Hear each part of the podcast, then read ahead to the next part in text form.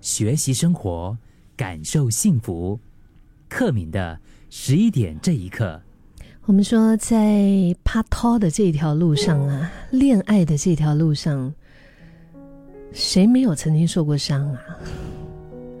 可能是因为被背叛，可能是被遗弃，可能是曾经陷入了扭曲的关系当中。就是受了伤的人，真的是要知道怎么样可以走出来，怎么样可以好好的治愈自己，要相信自己可以跟别人一样正常的爱下去。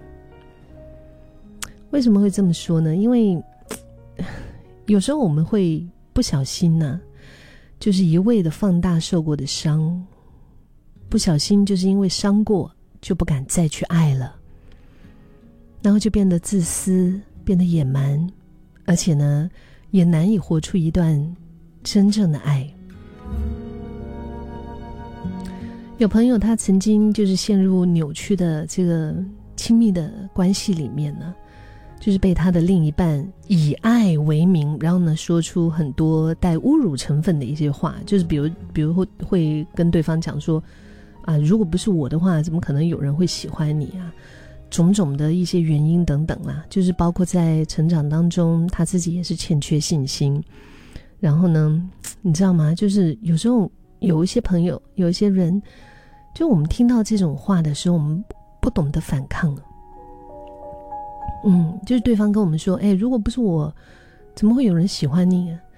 就我们听到这些话的时候，我们不知道反抗，我们不懂得怎么反抗，或者是说当下我们没有办法去辨识它，就是觉得说这是一个很大的伤害，然后我们就一直默默的忍受，默默的承受着，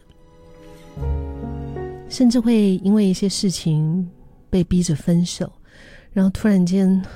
醒过来，梦醒过来之后，缘尽了哈，才恍然的发现说：“哎，我怎么会这些日子我怎么会是这样子被这般对待的？是这样子的，就是 something wrong。可是我自己都没有发觉哦。这种深深的伤害就是已经发生，没办法改变。嗯，但是受过伤。”是正常，可是我们不能一直让这个伤口发作下去，是吧？前往前走是会有出路的，只要你相信。他后来爱上他，遇上了另外一个爱人，然后呢，就是对他充满着包容，而且内心非常强大的人。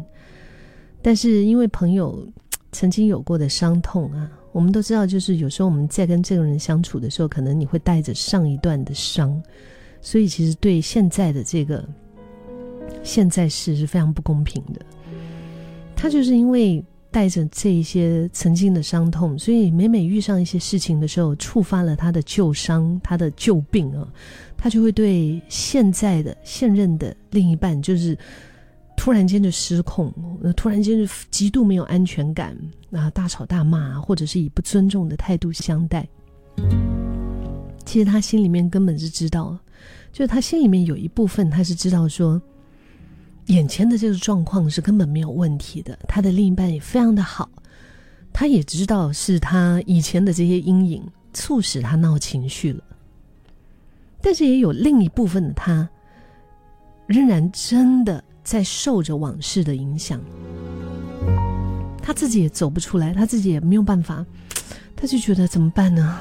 就是因为缺乏安全感呢，还有创伤的心，就是让他觉得很难过。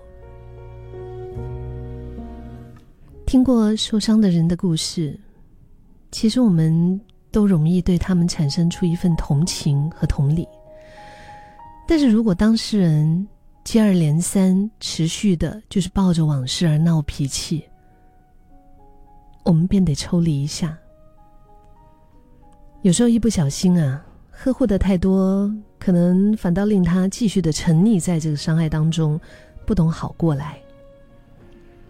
朋友的另一半就是在他们之间一次又一次的争执之后，就会跟他好好的聊，告诉他说：“嗯，我知道这些事情触发了你在记忆当中不好的那些感觉、那些伤痛，但是那些已经过去了。